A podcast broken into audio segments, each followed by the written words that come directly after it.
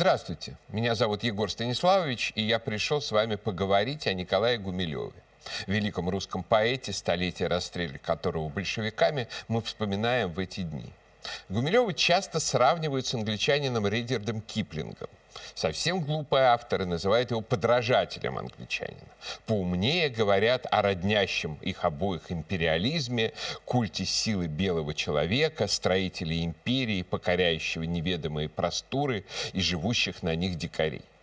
Однако это крайне поверхностное сопоставление.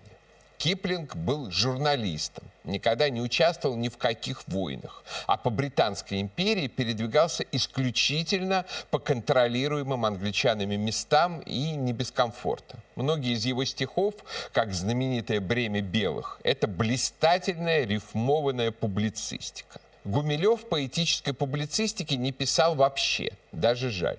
Он забирался в самые глухие дебри Восточной Африки, далеко за пределы не только российской, но и вообще какой бы то ни было власти. Он был настоящий воин и охотник, десятки раз э, рисковавший жизнью. При этом никаким певцом колониальной империи Гумилев не был. Единственная империя, которую он прославляет в Африке, это Абиссинская империя, Эфиопия возникшая как раз благодаря тому, что древний христианский народ Эфиопы решился противостоять итальянским колонизаторам. Негус Менелик II получил неожиданную поддержку из России. В 1894 году в Эфиопию прибыл казачий Исаул Николай Степанович Леонтьев, который оказал огромную помощь Менелику в организации армии и налаживании сопротивления итальянцам. Именно благодаря советам Леонтьева абиссинцы выиграли у итальянцев решающую битву при Адуа в 1895 году на десятилетие гарантировав свою независимость. В следующем году он организовал доставку в Эфиопию из России 30 тысяч винтовок и 5 тысяч сабель. Понятно, что такая огромная партия могла быть отправлена только с согласия высшей русской власти которая была уверена, что сильная, тяготеющая к православию Африканская империя будет добрым другом России. Русские военные советники помогали Минелику в строительстве империи и дальше. Гусарский корнет Александр Булатович стал первым европейцем, пересекшим эфиопскую провинцию Кафа, а затем помогал Негусу в его войнах с итальянцами и с непокорными племенами. Булатович, автор прекрасной книги с войсками Менелика II, был предметом восхищения Гумилева, который старался повторить его маршруты по Восточной Африке. Стихи Гумилева об Африке – это не колониалистские, а совсем напротив, направлены против колониальной агрессии итальянцев и порой весьма кровожадные. Носороги топчут наша дура, обезьяны обрывают смоквы, хуже обезьяны носорогов – белые бродяги-итальянцы. Кто добудет в битве больше ружей, кто зарежет больше итальянцев, люди назовут того ашкером самой белой лошади Негуса. Гумилев первый раз оказался в Абиссинии в 1909 году и снова вернулся в 1910. И то, и другое было оформлено как частные поездки. Подлинные причины и силы, которые его туда привели, остаются до сих пор во многом загадочными.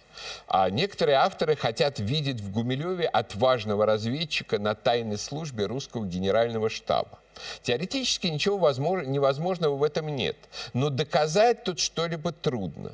И легенда о Гумилеве как о многолетнем профессиональном разведчике плохо состыкуется с его отправлением на фронт Первой мировой войны добровольцем и обычной карьере отважного солдата, произведенного в младший офицерский чин. Такую роскошь, как использовать разведчика-профессионала в солдатских окопах, Российская империя все-таки не могла себе позволить. Так что миф о Гумилеве Джеймс Бонде – это, скорее всего, продукт романтической фантазии. Но, тем не менее, в этих поездках и в самом деле немало тайн. Гумилев побывал на приеме у пожилого Менелика II подружился с Евгением Сенеговым, военным и художником, перешедшим на эфиопскую службу, занимавшим крупную должность в провинции Кафа. По наиболее вероятной гипотезе, именно он, тот старый бродяга в Эдисабебе из стихотворения «Моим читателям». Вместе с Сенеговым Гумилев, вероятно, принимал участие в подавлении мятежа мусульманских сомалийских племен. Завтра мы встретимся и узнаем, кому быть властителем этих мест. Им помогает черный камень, нам золотой нательный крест. Пишущий об Африке Гумилев, конечно, имперский поэт. Но поет он не европейские колониальные империи, а самобытную африканскую абиссинскую империю. Он показывает драму эфиопской истории, когда страна христианских поэтов и богословов превратилась в воинственную суровую державу. Абиссинец поет и рыдает Багана, воскрешая минувшее полное чар. Было время, когда перед озером Тана, королевской столицей, возносился Гандар. Под платанами спорил о боге ученый, вдруг пленяя толпу благозвучным стихом. Живописцы писали царя Соломона меж царицею Савской и ласковым львом, но, поверив шаанской изысканной лести, из старинной отчизны поэтов и рос, мудрый слон Абиссинии, Негус Негести, в каменистую Шоа свой трон перенес. В Шоа воины хитрые, жестокие и грубые, курят трубки и пьют опьяняющий тедж, любят слушать одни барабаны, барабаны да трубы, мазать маслом ружье да оттачивать меч, хараритов, гала, сомали да накили, людоедов и карликов чаще лесов. Своему минилику они покорили, устелили дворец его шкурами львов. Снова Гумилев оказывается в Африке в 1913 году. На сей раз с официальной экспедицией от Петербургской академии наук, для которой собирает этнографическую коллекцию. Эту коллекцию Гумилева можно увидеть в Кунсткамере и сегодня. Есть музей этнографии в городе этом, над широкой, как Нил, многоводной Невой. В час, когда я устану быть только поэтом, ничего не найду я желаний его.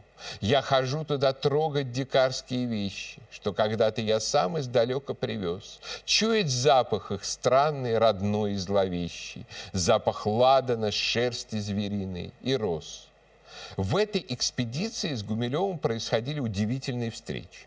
В частности, он встретил Бога. Именно воплощением бога Джа считала экзотическая религия растафарианцев императора и Эфиопии Хайли Селаси. У самого императора, впрочем, разрешения на такое отождествление не спрашивали. Тогда будущий Негус носил имя Растафари Мыконен и был губернатором провинции Харар. Он тепло принял поэта, и Гумилев сделал фотографии самого Раса и его супруги. Позднее, составляя доклад о потенциальной возможности привлечения эфиопских солдат на поля Первой мировой войны на стороне Антанты, Гумилев дважды в довольно коротком документе подчеркивает свое личное знакомство с Расом Тафари. В 1914 Гумилев пишет статью, в которой размышляет о судьбе Эфиопии в случае смерти Менелика II, который уже много лет не показывался из дворца. Умер ли Менелик? Вот вопрос, от которого зависит судьба самой, самой большой независимой страны в Африке – древней православной Абиссинии. Если да, могучие феодалы поднимут спор за императорский трон, недавно покоренные народы возмутятся, и все это окажется предлогом для европейцев разделить между собой Абиссинию.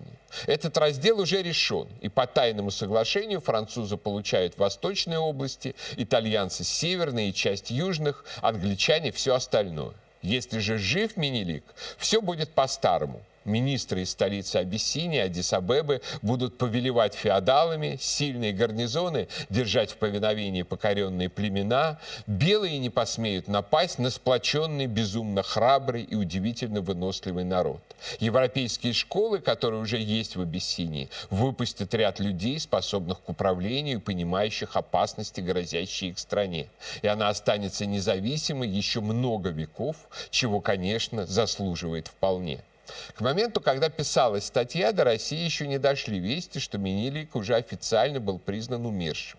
А вскоре, склонявшийся к, исла к исламу его наследник Иясу V, был свергнут коалицией князей, во главе со знакомцем Гумилева Расом Тафари, который сперва стал регентом страны, а затем и императором. Рас Тафари за полу полувековое правление немало сделает для Эфиопии, хотя после гибели Российской империи Эфиопская империя геополитически осиротела.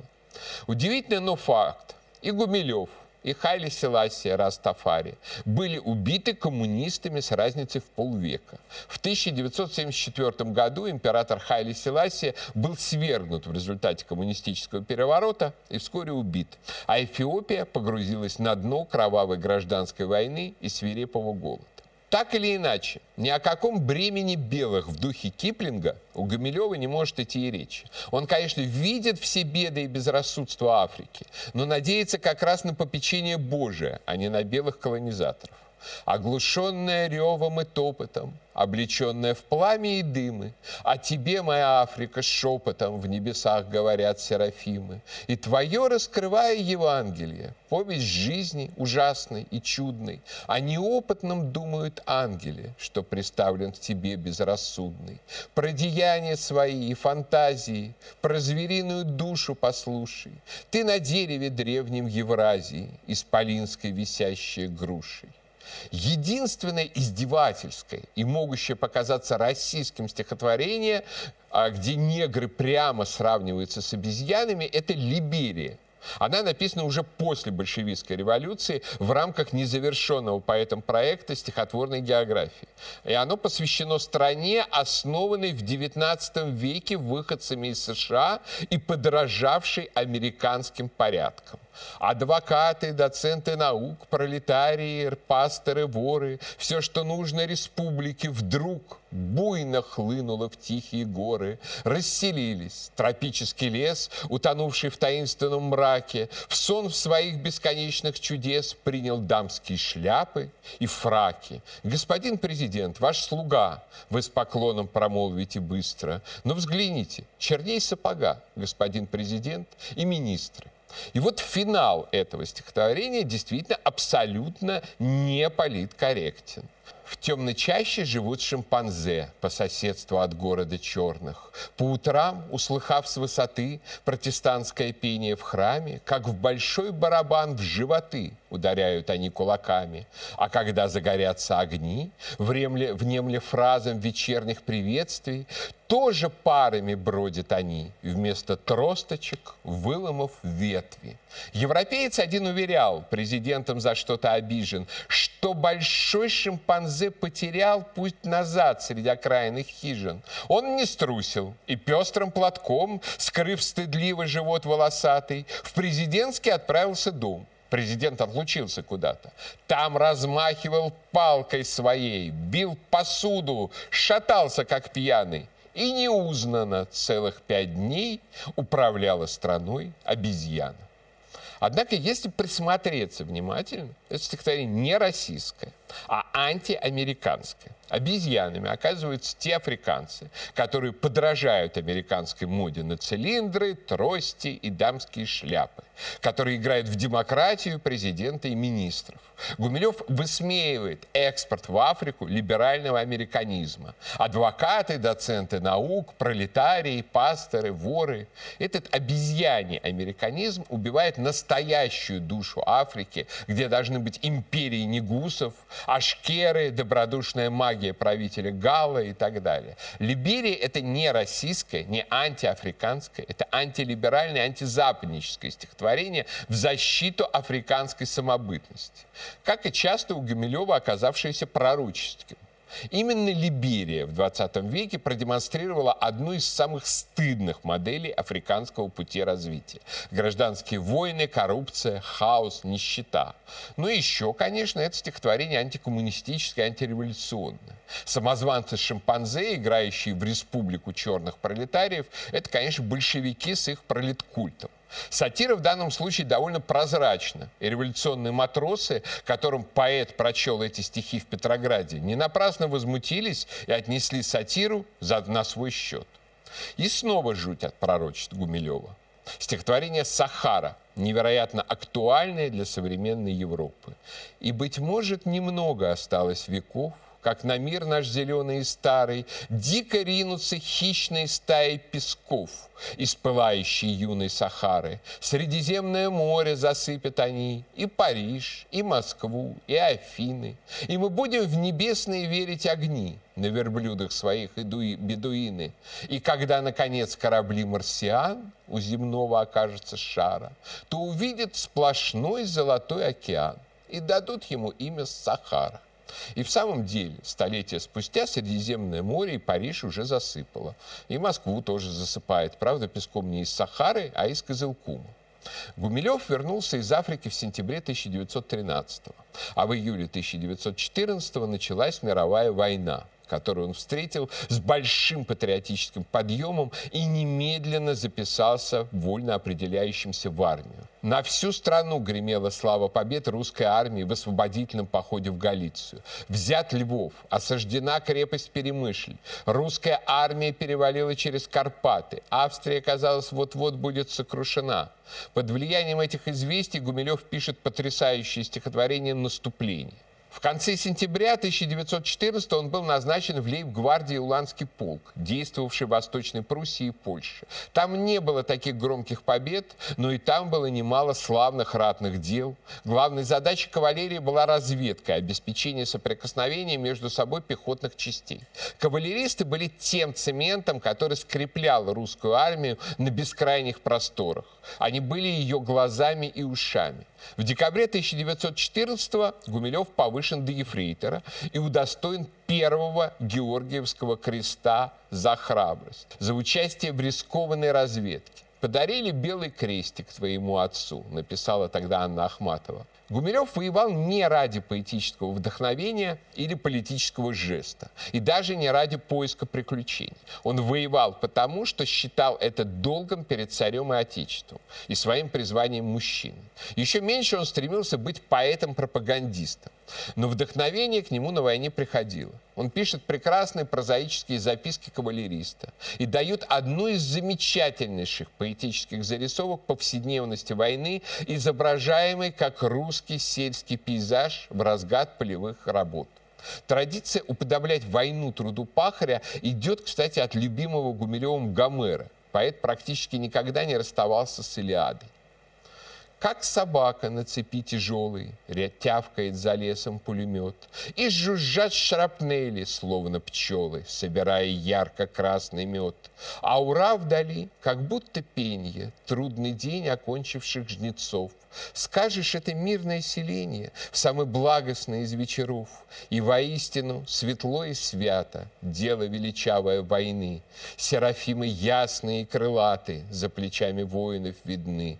Тружеников медленно идущих, на полях, омоченных в крови, подвиг сеющих и славу жнущих. Ныне, Господи, благослови. Как у тех, что гнутся над сахою, как у тех, что молят и скорбят, их сердца горят перед Тобою, восковыми свечками горят. Но тому, о Господи, и силы, и победы царский час даруй. Кто поверженному скажет «милый», вот прими мой братский поцелуй.